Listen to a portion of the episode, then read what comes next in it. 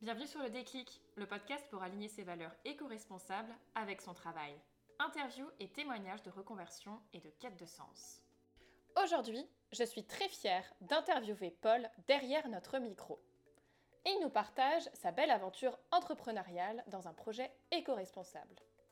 Alors qu'il est destiné à travailler dans le milieu de la pâtisserie, après une formation et une expérience au sein de grands noms et de palaces, il décide de prendre un tournant et se lance alors, avec deux amis, dans la création d'une start-up, Les Empotés, un service de traiteur zéro déchet pour les entreprises.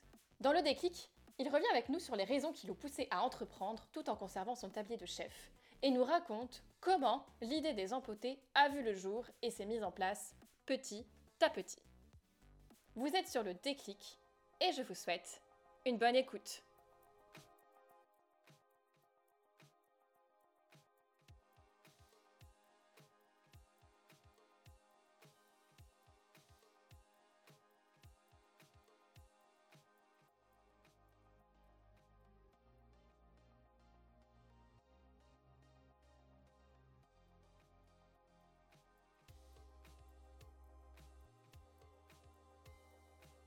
Bonjour Paul et merci de venir euh, témoigner au micro du déclic. Bonjour Océane et merci pour l'invitation à ce podcast. Alors euh, Paul, je t'ai déjà brièvement introduit dans, bah, dans l'intro du podcast, hein, tout, tout, simplement. Tu es chef pâtissier au sein des Empotés, qui est une start-up que tu as cofondée en mai 2019, si je ne me trompe pas.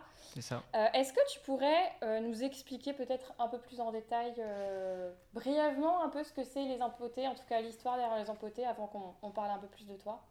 Oui, tout à fait. Bon, je refais un peu le pitch classique, mais c'est des plateaux repas zéro déchet pour les entreprises, euh, donc euh, dans l'Île-de-France, et bon, gastronomique et euh, sympathique. Voilà. C'est pas mal, c'est pas mal, ça donne envie. J'espère que nos auditeurs auront un peu à manger euh, pendant qu'ils nous écoutent, parce que pour ce podcast-là, on va peut-être un peu parler nourriture. Mais avant ça, j'ai quand même une question, une question phare que je demande un peu à tout le monde.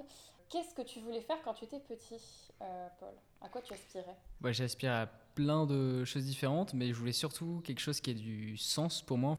Je pense que dans la partie restauration, c'est depuis que je suis, euh, depuis que j'étais au collège, et euh, plutôt être chef cuisinier, gérer un, un établissement.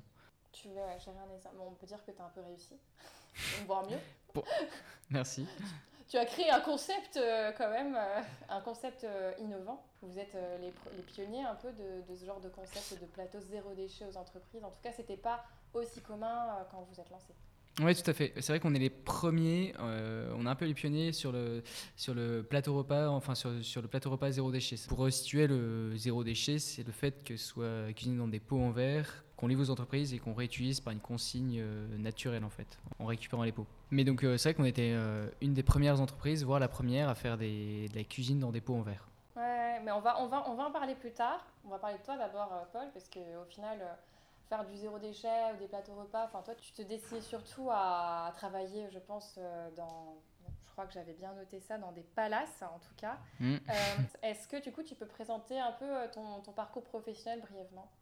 Bien sûr. Alors j'ai commencé au lycée par un bac technologique hôtellerie-restauration. C'était un bac euh, assez général, mais avec euh, de la restauration à côté, euh, dans tout le domaine euh, hôtelier euh, globalement, à Saumur. Puis euh, j'ai fait un BTS, trois ans d'alternance dans différentes euh, maisons parisiennes, donc en pâtisserie, avec euh, des, des courtes formations. Ok. Voilà. Il y a quand même une grand- grande question. Enfin, je sais que tu as, tu as travaillé dans, dans plusieurs euh, pa- palaces, ou en tout cas euh, restaurants, enfin, des pâtisseries, enfin Gastronomique, des, restaurants ga- gastronomiques. Ouais. Est-ce que tu peux raconter un peu ton expérience euh, dans cet environnement?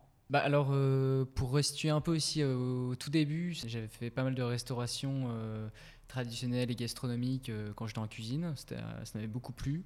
Et c'est vrai que quand je me suis orienté plus précisément par la pâtisserie, c'est parce que c'était quelque chose de très créatif.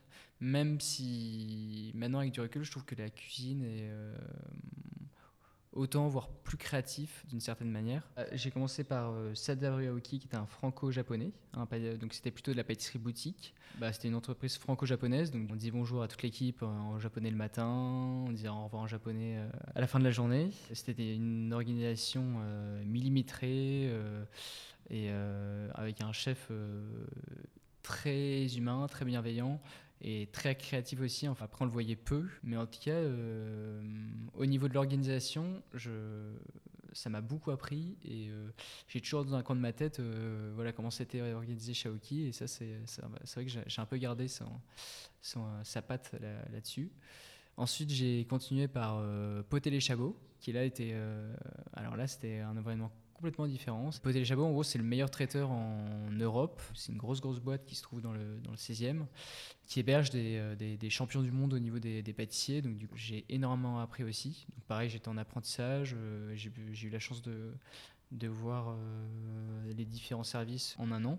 C'était assez dur. Je pense que chez Poté les Chabots, j'ai vraiment appris à, à, me dépasser un peu au niveau de, de la pâtisserie.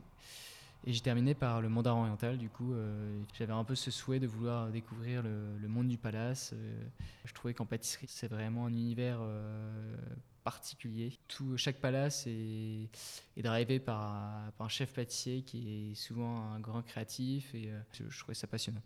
Très intéressant, mais du coup, ça permet de faire une, transition pour comprendre en fait comment tu es passé de, bah, ces expériences assez, voilà, assez impressionnantes quand même.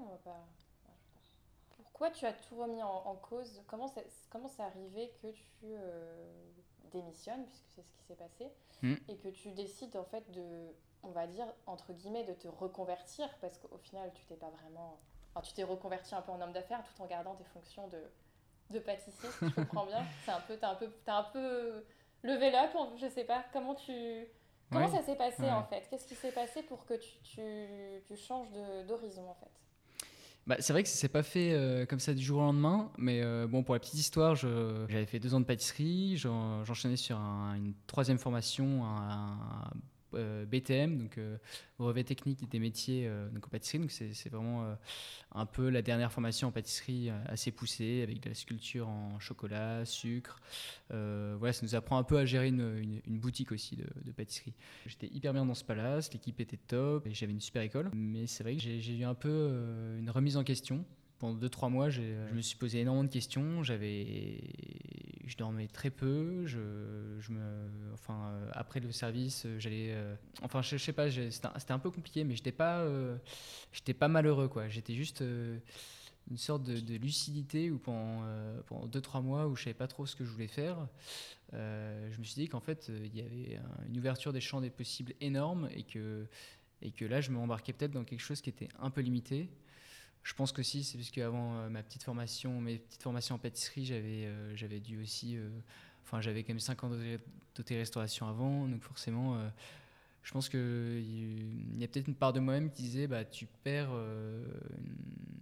une, certaine partie de ton expérience que tu as, que as eu avant. Bon, à côté, c'est pas c'est pas professionnel, mais je faisais aussi du, du, scoutisme. J'étais chef, chef scout, donc j'encadrais des jeunes depuis deux ans. Et donc, je voulais vraiment voir ce qui se passait en dehors de, de la pâtisserie. Je trouvais qu'il y avait plein d'autres choses qui avaient l'air intéressantes. Et que, en fait, je me suis rendu compte aussi, quand je faisais un bilan de, de ce que je faisais, que finalement, euh, bah, la pâtisserie, j'adorais ça. Je pense que je suis passionné par les process. Par exemple, un truc assez drôle, euh, j'ai quelques amis pâtissiers qui, qui adoraient faire des tea time, qui adoraient goûter des pâtisseries. Enfin, c'est un milieu où les gens, euh, ce qui est normal, aiment bien goûter des pâtisseries pour voir ce qui se fait autre part c'est vrai que je pense que je suis jamais allé euh, dans une pâtisserie euh, euh, de grands chefs renommés parce que je trouvais je, trouve que la structure était hyper intéressante et je trouve que depuis la structure on pouvait un peu imaginer comment était fait la pâtisserie.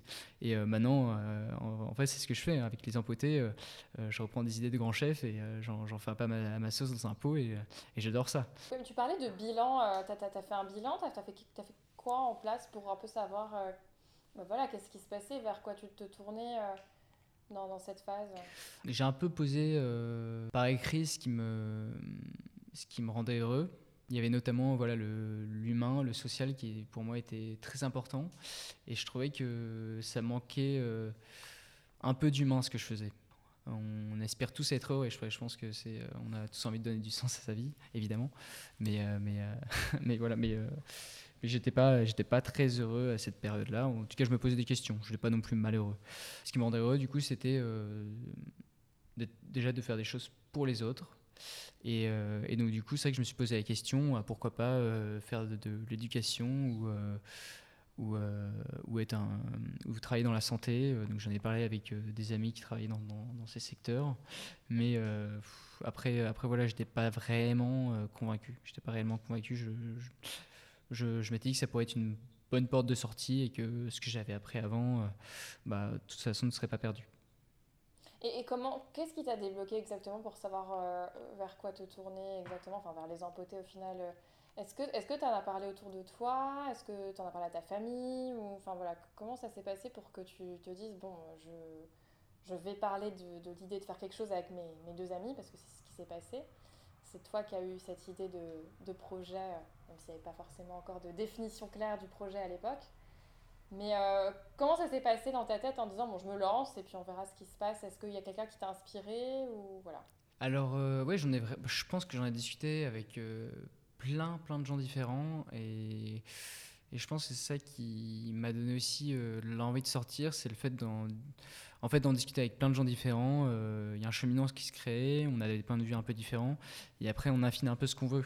Mais euh, bah, après, je, clairement, même pendant le projet, pendant les trois premiers mois du projet, donc c'est-à-dire en mai, bah, j'ai quand même douté pendant. Genre, je, disais à Pierre et François toutes les semaines que je voulais que je partirai peut-être la semaine prochaine, que, euh, que, voilà, mais, euh, mais voilà, enfin, même pendant, euh, pendant quand j'avais le pied dedans, je doutais encore, donc c'était. C'est. Hein. Mais ça. du coup, justement, c'est une belle, belle transition. On va parler un peu du, projet des, des, des, des empotés, enfin de la start-up au final, qui n'était pas encore une start-up, j'imagine, quand on a parlé à tes amis. Comment ça s'est passé exactement? C'est quoi la, la, genèse en fait de, de l'histoire des empotés bah, du coup, avec Pierre, euh, Pierre, je le voyais régulièrement à Angers. Euh... attends, pour, pour, on va rester pour les auditeurs. Donc, du coup, euh, vous, avez cofondé, euh, vous étiez à trois au début pour, fonder les, les Empotés. Vous étiez trois amis d'Angers, c'est ça? Voilà, c'est ça. Et bah, on était amis d'enfance et on s'est particulièrement rapprochés, François et Pierre, au routier. Donc, c'était la branche aînée du scoutisme, Scout Unitaire de France. Et donc on avait fait quand même un, camp ensemble de trois semaines. Et donc forcément, c'est des, des, choses qui, qui, qui, qui soude. Après, euh, bon, chacun a fait un peu son petit bonhomme de chemin. Euh, Pierre euh, a fait son, son master à Angers avec une année en, Italie. François, lui, a fait cinq ans, enfin, a fait son master à Dauphine. Et en fait, quand je suis parti de, enfin, quand j'étais au mandat oriental, Pierre et François étaient en fin de, de master bien sûr, qui a toujours gardé contact. Et c'est vrai qu'on s'est un peu rejoint sur ce projet parce que euh, bah, François, lui, euh, a toujours aimé l'entrepreneuriat. Il voulait créer euh, une boîte, enfin, ou monter des boîtes. L'entrepreneuriat était présent. Ouais, voilà, je, savais que c'est ce qui t'a inspiré, en fait, un peu, au final, si je comprends. En fait, l'idée de te lancer aussi dans l'entrepreneuriat parce que Ouais. Bah, euh, je lisais à ce moment-là euh, Alexandre Dumas et les Trois Mousquetaires, et donc, euh, et donc, et donc je, je, pense qu'il y a un peu de ça aussi. Où je suis, en, tout cas, je, savais que de faire un truc en groupe, enfin moi personnellement, c'était ça qui me bottait. C'était vraiment faire un truc à trois. je sais pas ce que je veux faire, mais je sais que si on le fait avec, si je le fais avec les bonnes personnes, tout se passera bien et on fera quelque chose de magnifique. C'est un peu, oui, bah en fait, c'est un peu, d'ailleurs, c'est un peu ça le déclic. C'est le fait que quand je posais un peu ce que je voulais faire, enfin, je voulais quand même monter un truc dans la restauration, mais je savais pas trop quoi. La finalité, c'était faire un truc à trois. Ça, c'était enfin. Ça, ça, te rassurait en même temps de te dire que tu te lançais avec des amis et puis vous aviez en fait un, un objectif commun, même si au final vous saviez pas du tout. Bah. Euh, bah, c'est ça. Et puis euh, j'avais 23 ans, euh, j'étais en apprentissage. Il faut savoir que la restauration, c'est un milieu euh, très hiérarchisé. Donc, enfin, je sortais un peu de ma cave. Et, et pour moi, du coup, je sortais un peu d'un environnement très militaire. Donc, en fait, quand j'étais apprenti, donc normalement, quand tu es apprenti, bah, ouais, bah oui, c'est ça, tu peux pas prêter. Enfin, je trouvais ça hyper prétentieux, même moi, de me dire non, tu, tu montes ta boîte. Je trouvais ça. En fait, c'est aussi pour ça que je me remettais tout le temps en question. C'est que je me disais, mais non, mais pour, pour, qui tu te prends à monter ta boîte quoi. Et c'est pour ça que déjà de, de, le faire avec deux, deux, autres amis, je me suis dit euh, on va se porter vers le haut et, euh, et c'est vrai que Pierre de ses grandes qualités c'est que c'est quelqu'un qui valorise les autres et donc je pense que Pierre aussi m'a mis vachement en confiance, François aussi, mais voilà chacun avait ses, ses talents Et donc, ouais, je, je trouvais que c'était ça qui était, qui était beau.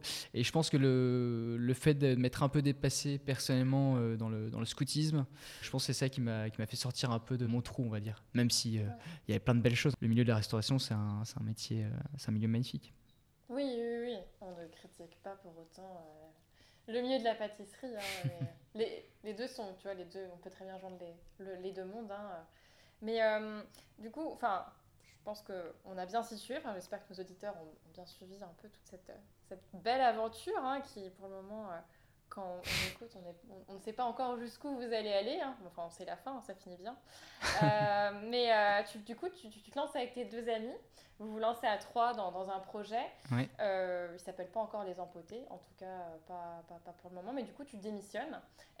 C'était quoi la réaction autour de toi, de, de tes proches, ce choix-là de, de démissionné Tu, tu as démissionné, euh, je sais plus à quelle période que tu as démissionné d'ailleurs. C'était en. J'ai démissionné le fin janvier. Fin janvier 2020. De 2019, pardon. Ah oui euh, Et donc. Euh, et je savais que j'ai annoncé ma démission en novembre 2018. Euh, C'était un très important pour moi de quand même prévenir à l'avance mon chef qui bah, clairement, euh, au niveau de la cuisine, euh, bah, tout le monde l'a bien reçu à part mon, chef, mais enfin, je comprends tout à fait. Euh, j'aurais été à sa place, surtout qu'en fait, pour la petite histoire, j'avais déjà postulé au Mandarin Oriental euh, l'année d'avant. Finalement, c'était un, un, excellent profil qui avait été retenu. Et donc, j'étais hyper content qu'il m'ait choisi cette année. Et donc, on était, il était quand même parti pour se dire bon, bah, Paul, il est là pour deux ans. Euh, voilà, enfin, dans les passes, souvent, c'est des grosses équipes de 30 personnes en pâtisserie. Là, on a une petite équipe de 12. Donc, euh, chacun est hyper important. Et donc, bah, j'étais bah, assez flatté, je sais pas, de, en tout cas d'avoir été un, un, des, un des sélectionnés. Euh, et donc, euh, je voulais pas le décevoir. Et malheureusement, c'est vrai que quand, le, quand c'est tombé, euh, quand la décision est tombée, bah, les, deux, les deux, deux mois d'après ont été un peu difficiles parce que je voyais que mon chef, bah, il me voyait, mais il savait que j'allais partir. Et, ouais, c'est compliqué à gérer. Euh, bah, c'est toujours compliqué, mais bon. Et, sinon, autour de mm. toi, euh, les, je sais pas, ta famille, tes proches, comment ils ont réagi euh, par rapport à, ce choix? Ils ont compris ou pas du tout en fait? Oui, ils ont compris. Après, ils ont été hyper bienveillants. Des amis et, des ma famille et mes amis sont, ont toujours été très bons conseils. Et, bah, après, c'est quand même toujours difficile, je trouve, de, de, se mettre à la place de la personne concernée. Enfin, Ce que mes parents m'ont dit, c'est quand même, mais est-ce que tu as une solution de secours. Et ça, ils avaient raison. Et c'est vrai que pour ma part aussi, je ne voulais pas partir avant, avant d'avoir trouvé une solution de secours. Et donc, du coup, la solution de secours, bah, c'était ça. Quoi. Ok. Non, mais très bien. Mais du coup, on va peut-être discuter un peu de, de cette étape. Donc, tu m'avais parlé de design thinking, de comment en fait euh, vous avez euh, élaboré euh, les premières idées en fait des empotés. Est-ce que tu peux revenir là-dessus? Ouais. Alors François, euh, lui, finissait son master à Dauphine, donc euh, spécialisé dans le marketing, euh, dans la finance. Il baignait, lui, dans tout ce qui était dans tout l'esprit entrepreneuriat. Et Pierre également, lui, qui. Il bah, faut savoir aussi que Pierre et François ont tous les deux un passif de, famille d'entrepreneurs. Donc, en tout cas, ça aide beaucoup. Ouais, ça a aidé beaucoup. C'est assez drôle, mais j'étais pas du tout au courant que, du passif d'entrepreneurs de leur famille, des, des, deux familles de, de, Pierre et François. Donc, j'étais un peu découvert en, avec les empotés.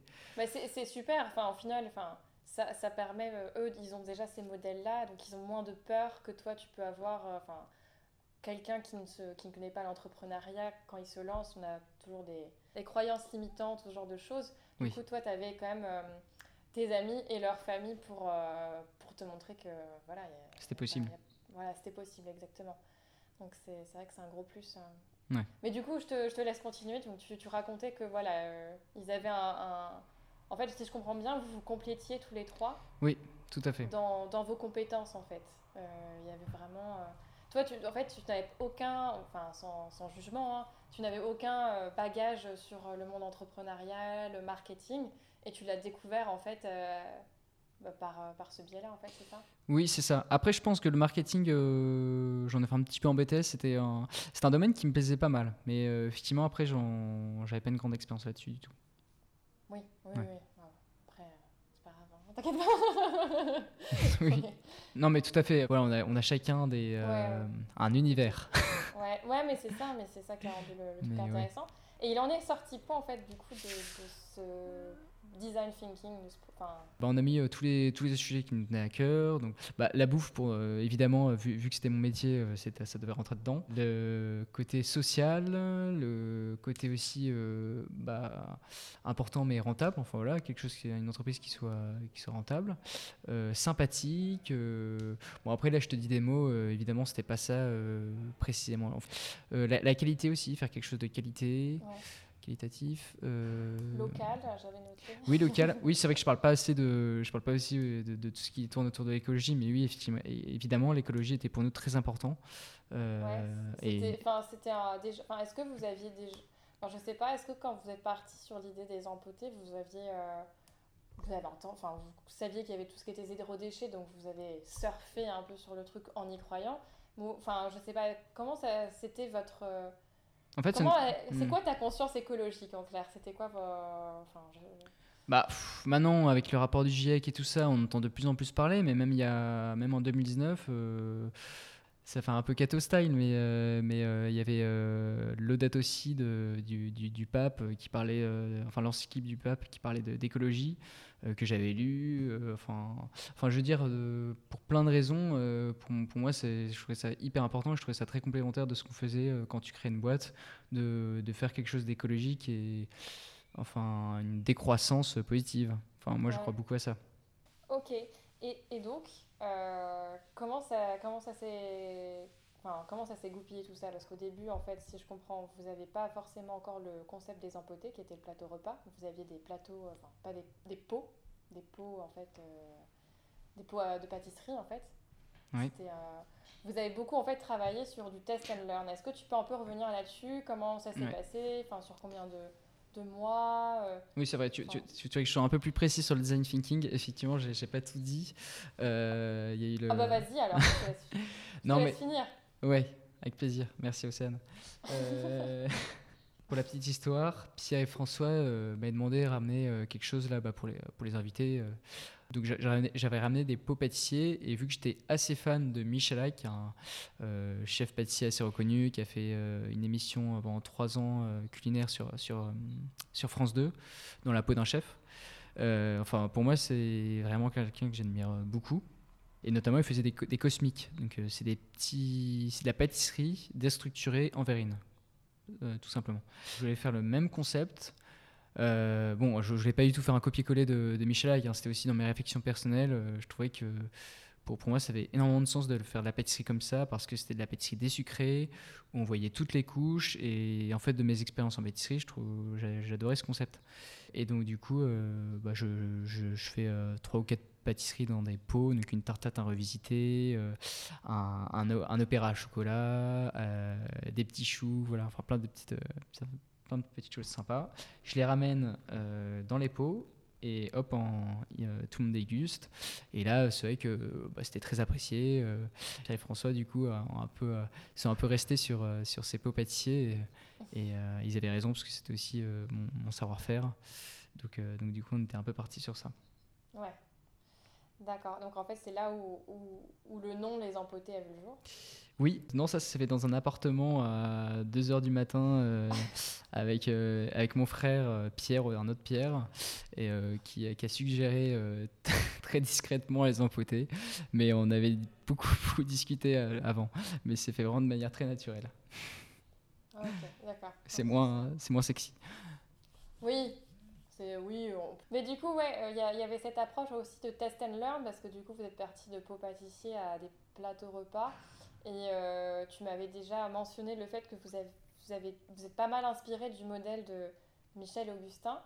Est-ce que tu peux, tu peux revenir un peu dessus, enfin voilà, sur ce, test and learn, comment ça s'est passé pour toi, euh, quelles étapes vous, vous, avez fait, et puis aussi comment, comment toi tu l'as vécu en fait cette période en fait au final où il n'y a pas Enfin, le, projet, il est là, mais.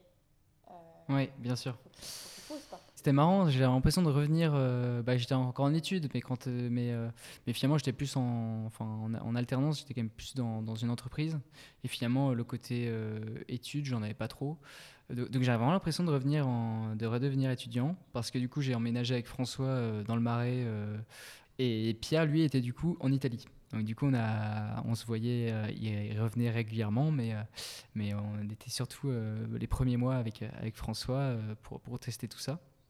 Et finalement, François, lui, était dans, ses études. Du coup, j'étais dans la partie un peu R&D du, projet au début. François était plein de ressources pour euh, créer des ponts, mettre en relation des, personnes.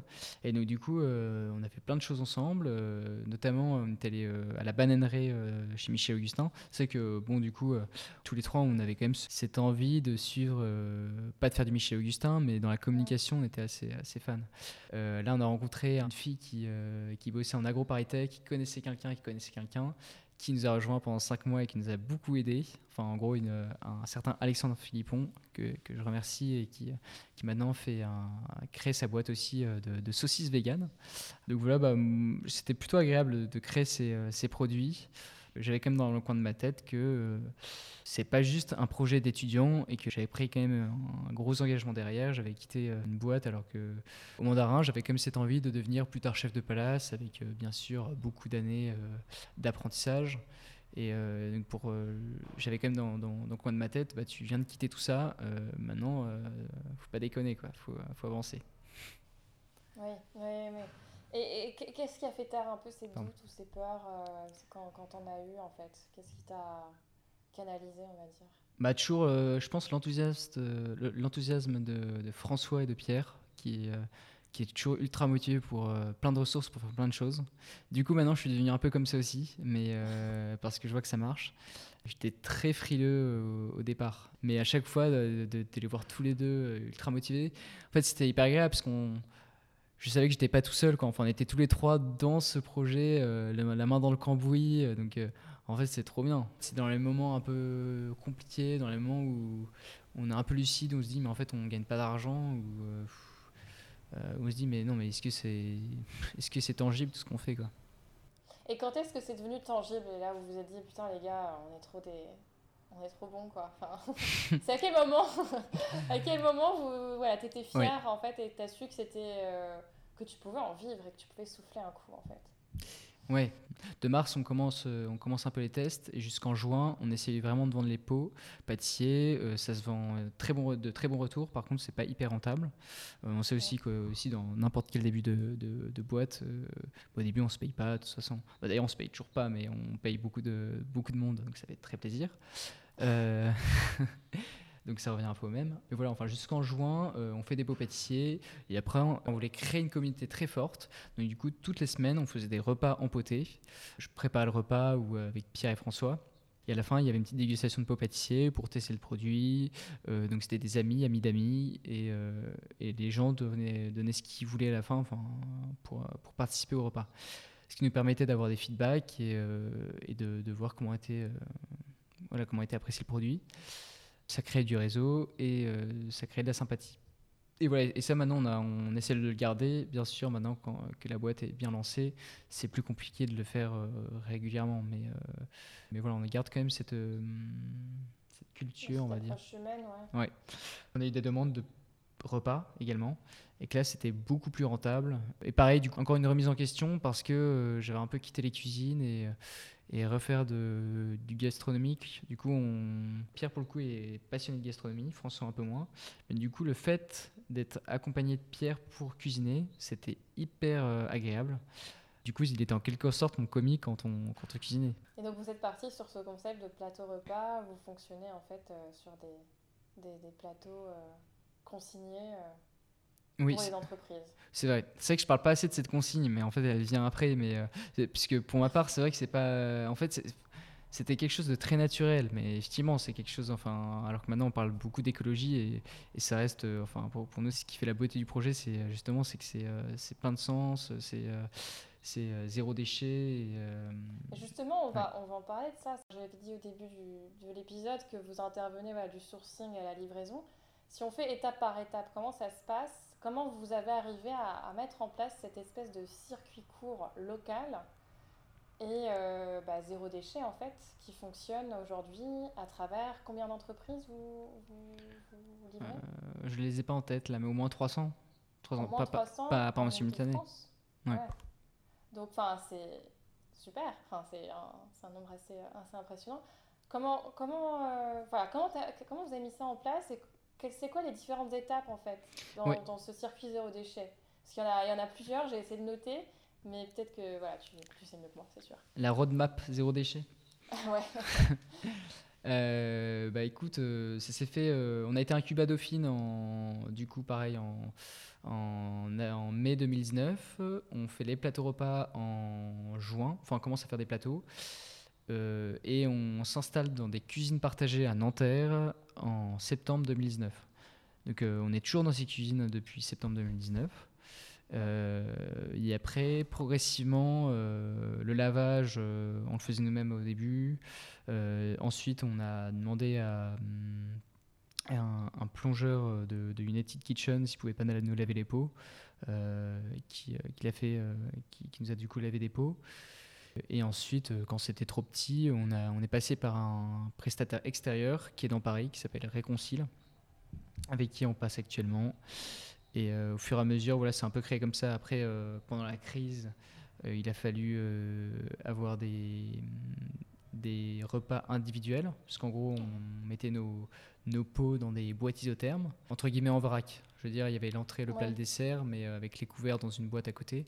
Et après, il a fallu revoir les, par mesure d'hygiène, en fait. C'est ça. Et en fait, on a gardé le concept parce, du, du baluchon pour ceux qui ne connaissent pas encore les empotés, c'était repas dans des pots en verre, dans un baluchon en tissu, avec un, une serviette compostable et des couverts en inox, et un petit morceau de pain. Et en fait, euh, tout ça s'est récupéré. Donc du coup, il fallait réfléchir à un, un contenant le, le, baluchon, le, baluchon, est récupéré, en fait, euh, c'est ça, en fait, tout dedans. C'est ça. Et donc, euh, le baluchon, c'est ce qui nous semblait le plus simple. Et ça se prêtait très bien avec nos pots et avec, avec le concept empoté. Donc, donc du coup, euh, on, a, on est parti là-dessus. Et donc maintenant, c'est un ESAT qui nous impacte les pots. Voilà. Oh, super. Mm. Et donc il y a ça, mais il y a la livraison. Euh, Et il y a la livraison. Alors ça, c'est François, qui, euh, un des associés qui est, donc, qui, qui, est parti, qui est parti des, des empotés pour, pour monter justement sa boîte de vélo cargo à, à, Paris. Donc là, il fait ça depuis, depuis janvier 2020.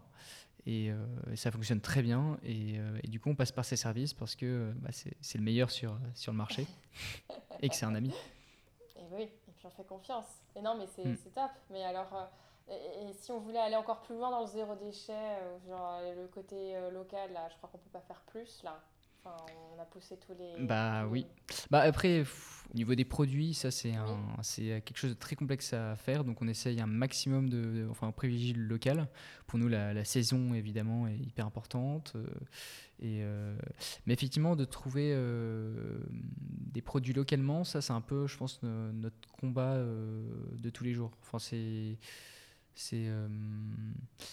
Comment vous faites du coup en Ile-de-France? Enfin, Est-ce qu'il y a on a de la chance déjà en France de, bah, d'être, euh, d'avoir une grande variété. Donc, euh, bah, avec la saison, finalement, on arrive quand même assez bien à, à, cuisiner local. Et gastronomie, c'est aussi la, richesse de, des produits, de la variété, des produits qui viennent d'ailleurs. Donc pour nous, on n'a pas envie de se limiter. On a juste envie de, d'être responsable sur les, sur les achats qu'on fait. D'accord. Et euh, j'ai, bien compris qu'il y avait une espèce de communauté autour des empotés qu'il y a beaucoup de personnes qui travaillent autour de, de, de, vous deux, maintenant, parce que vous êtes deux, deux associés. Il y a pour la partie marketing, la partie communication. Comment, euh, comment vous êtes construit un peu cette petite euh, cette, cette, équipe comment, Et comment ça se fait aussi de, de passer euh, d'un statut d'apprenti en pâtisserie à un mm. statut au final où tu manages où tu dois, je pense, prendre des, prendre des décisions, avoir des responsabilités. comment ça s'est passé pour toi, euh, ce genre de choses? Comment tu le vis? Comment vous, travaillez en fait bah, C'est venu vraiment naturellement, le, le, principe du test and learn. On faisait des choses et on voyait comment ça se passait, on débriefait et, et au fur et à mesure, bah voilà, on arrive à, on, acquiert de la compétence, euh, de la confiance sur des domaines où on se sentait pas forcément à l'aise au départ personnellement, j'ai toujours envie, j'ai toujours eu envie de me dépasser, euh, donc, euh, donc euh, de me mettre en inconfort. bon, même si, comme c'est agréable parfois le confort. Hein. mais, mais le fait d'avoir une casquette de manager, enfin de manager entre guillemets, hein, mais mm. de d'avoir une équipe en fait sous soi en fait. Non mais c'est, non mais c'est vrai que clairement euh, le management c'est hyper important et c'est enfin moi je l'ai pas appris euh, je l'ai pas forcément appris à l'école quoi. C'est plus euh, bah, c'est des soft skills enfin c'est des ouais, ouais enfin, pour moi hein, en tout cas. Alors, petit big up à tous les gens qui deviennent managers sans avoir une once d'humanité c'est des managers de merde hein, donc ça s'apprend ça s'apprend au niveau du cœur, tu vois. Bah, c'est ça. Je t'écoute. non, mais c'est vrai, c'est exactement ça. Non, mais et puis, euh, je pense qu'en fait, un, un, enfin, un bon manager, euh, du peu d'expérience que j'ai, c'est se mettre à la place de, de, la personne en face. Et euh, quand maintenant, je fais. ça ça m'arrive régulièrement de faire la plonge, et enfin, il y a. C'est normal, enfin, je veux dire, c'est. Bah, il n'y a, y a, pas, y a pas de sous-métier, et, et je, je, trouve que. Hum, faut savoir être partout. Enfin, c'est. Euh, bon, après, je sais pas, c'est peut-être un peu, un peu bateau de dire ça, mais. Mais, euh, mais, en tout cas, se mettre à la place des autres, peut-être. Et vous avez une équipe de combien de personnes du coup aujourd'hui? Est-ce que vous aspirez à, grandir On est une douzaine et c'est vrai que du coup les postes sont venus un peu naturellement. au départ du coup on était à trois, donc avec Pierre-François et moi. Ensuite, euh, on a eu pas mal de gens qui nous ont rejoints. Justement, le, en fait, le, fait d'avoir de, voulu aussi une communauté forte, c'était aussi euh, pour, la rassembler du monde. Euh, et du coup, c'est que naturellement, il y a beaucoup de gens qui nous ont, qui nous ont rejoints. Pour, par exemple, c'est un certain Olivier qui, nous a, qui était en stage avec nous, qui nous a fait le logo. voilà, le logo qui s'est pas fait du, du, jour au lendemain, mais qui était, qui était très créatif. Euh, on a également bah, Alexandre qui nous a trouvé euh, les cuisines partagées euh, à Nanterre. et voilà, mis, bout à bout, en fait, on trouve des bons profils. Bah, moi, j'ai dû apprendre les compétences de François quand il est parti, parce qu'il était dans toute la partie financière. Bah, il était, le président des empotés. Donc, du coup, il fallait reprendre quand même un, un, bon morceau. Et voilà, et au fur et à mesure, on trouve les bonnes personnes. Comment ça s'est passé la crise avec le Covid et tout ça, euh, pour vous, au final, ça, ça a remis euh, des choses, euh, des doutes ou, ou, au final, ça a juste. voilà, ça, ça, vous a permis de, de, plus vous rapprocher, de vous recentrer, d'être plus fort? Enfin voilà, comment ça s'est passé en fait c'est, ces périodes de confinement où il n'y avait plus d'entreprise, clairement, personne qui. plus de business en fait, hein, donc du B2B, comment ça se passe? Bah, on l'a assez bien vécu quand même. Euh, financièrement parlant, c'était pas toujours euh, évident, mais euh, on n'a clairement pas été les plus aidés de, de, l'État, mais on n'est pas, non plus les plus à plaindre. Et oui, et du coup, ça nous a permis, nous, de, d'avancer sur pas mal de points. Bah, les baluchons en tissu, notamment, un, vrai partenariat avec un ESAT. on est aussi partenaire d'un, d'un label qui s'appelle Positive Workplace, donc, qui qui est un label RSE pour, pour les entreprises. Donc, du coup, ils nous avaient contactés en tant que partenaire. C'est vraiment plus qu'un partenaire. Quoi. C'est aussi, euh, on a été labellisés avec eux et on, est, euh, on les voit très régulièrement. Donc, c'est très agréable. Euh, enfin, voilà, sur plein de points différents, sur la manière de. sur le commercial, sur même avec du coup maintenant avec Pierre sur comment s'organiser sur la vision puisque finalement on avait créé une vision à 3 et quand François est parti, il a fallu aussi euh, euh, redéfinir la vision à 2. Et ça, c'est vrai que quand, comme on était un peu tout le temps dans le jus, le fait d'avoir un peu cette crise, ça nous a permis de nous poser et de nous dire euh, mais qu'est-ce qu'on veut faire des empotés quoi. Ouais, ça c'est important. Hmm. Au final, oui, c'est ce que j'ai beaucoup m'ont dit derrière le micro du déclic, c'est que avec la crise, a beaucoup de bénéfices, bénéfices ouais, d'avantages pardon, pour eux pour, euh, pour se poser, savoir où ils voulaient aller, de se recentrer et au final euh, mieux, mieux se qualifier pour, euh, pour repartir. Et du coup, je m'auto-transitionne. quand on parle de futur, en fait, qu'est-ce que qu'est-ce que qu'est-ce qu'on peut souhaiter pour les empotés en, en, 2022 C'est quoi vos projets? Qu'est-ce qui voilà, qu'est-ce qui se passe maintenant dans votre dans votre start-up? En 2022, peut-être, euh, pour, pour, ma part, sera peut-être le côté euh, bah, d'avoir notre propre structure pour euh, pas mal se projeter. Là, on est depuis deux ans dans ces cuisines partagées. On commence à être un peu trop gros par rapport, à la, par rapport aux cuisines. Et plus à plus long terme, effectivement, de, de, bah, de rester sur notre vision de, de, départ qui est de devenir un, le leader des, des plateaux repas zéro déchet en Ile-de-France et gastronomique. Oui, parce que attends, c'est pas des plateaux repas, c'est des plateaux repas gastronomiques. Gastronomique, mais accessible. Au-delà de gastronomique, qui va, c'est vrai que ça peut être synonyme de, de, de, de trop cher ou d'inaccessible. Non, c'est, plutôt des plateaux repas de, de qualité, quoi.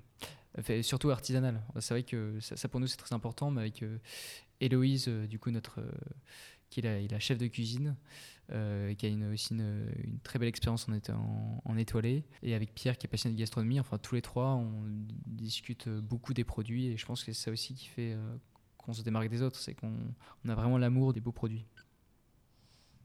C'est bien. Je pense qu'on va conclure, mais euh, on va conclure euh, quand même sur une question. Euh, pour nos auditeurs, peut-être qui nous écoutent, si jamais, euh, peut-être qu'il y en a, je ne sais pas si on a peut-être le même chemin de carrière, carrière que toi dans la pâtisserie, mais si certains voulaient se lancer justement dans l'aventure de l'entrepreneuriat sans forcément avoir de concept, un peu comme, comme toi, hein, des passions, des idées, des valeurs en tête, Ouais. Euh, Qu'est-ce que tu aimerais leur, leur, dire à ces personnes au final aujourd'hui?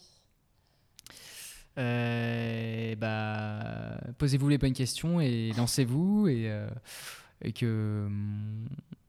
Bah, pour, pour quelqu'un qui aimerait se lancer, c'est ça? Oui, tu vois, l'état où tu étais, toi, quand tu quand es parti, quand tu as démissionné, mais que tu avais envie de faire quelque chose avec tes potes.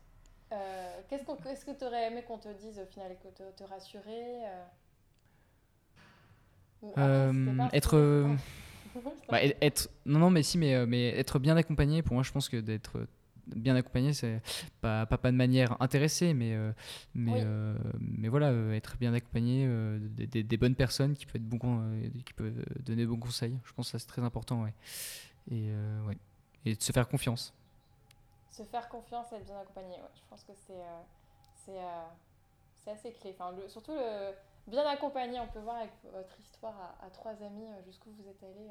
Mm. C'est assez beau. Et en tout cas, bon, je sais pas si je pourrais un jour manger un de vos plateaux vu que je travaille pas dans une entreprise française, mais ce sera avec plaisir. Et bah, du coup, s'il y en a qui sont intéressés, euh, qui n'hésitent pas à faire appel à, à toi, si jamais en a, ils veulent faire un lien euh, pour goûter les trucs des empotés, les, les, plateaux des empotés, les trucs, pardon. Pas toi. je sais pas comment ils peuvent prendre contact, mais en tout cas, faut pas qu'ils hésitent. Et moi, je te dis merci du coup, Paul, et à bientôt du coup. Euh, je ne sais pas, en vrai. Bah, merci Océane, et euh, bah, de toute façon, tu seras toujours convié pour manger un empoté euh, à Nanterre ou, euh, ou un autre endroit futur. Merci d'avoir écouté l'épisode. Si vous avez aimé votre écoute, vous pouvez nous soutenir en nous évaluant sur votre plateforme d'écoute préférée, mais également nous suivre sur Instagram sur le.déclic.podcast à bientôt pour de nouveaux épisodes. Le déclic est un podcast produit par Odyssée, interview par Océane Boisseau, réalisation et montage par Xavier Lacaze.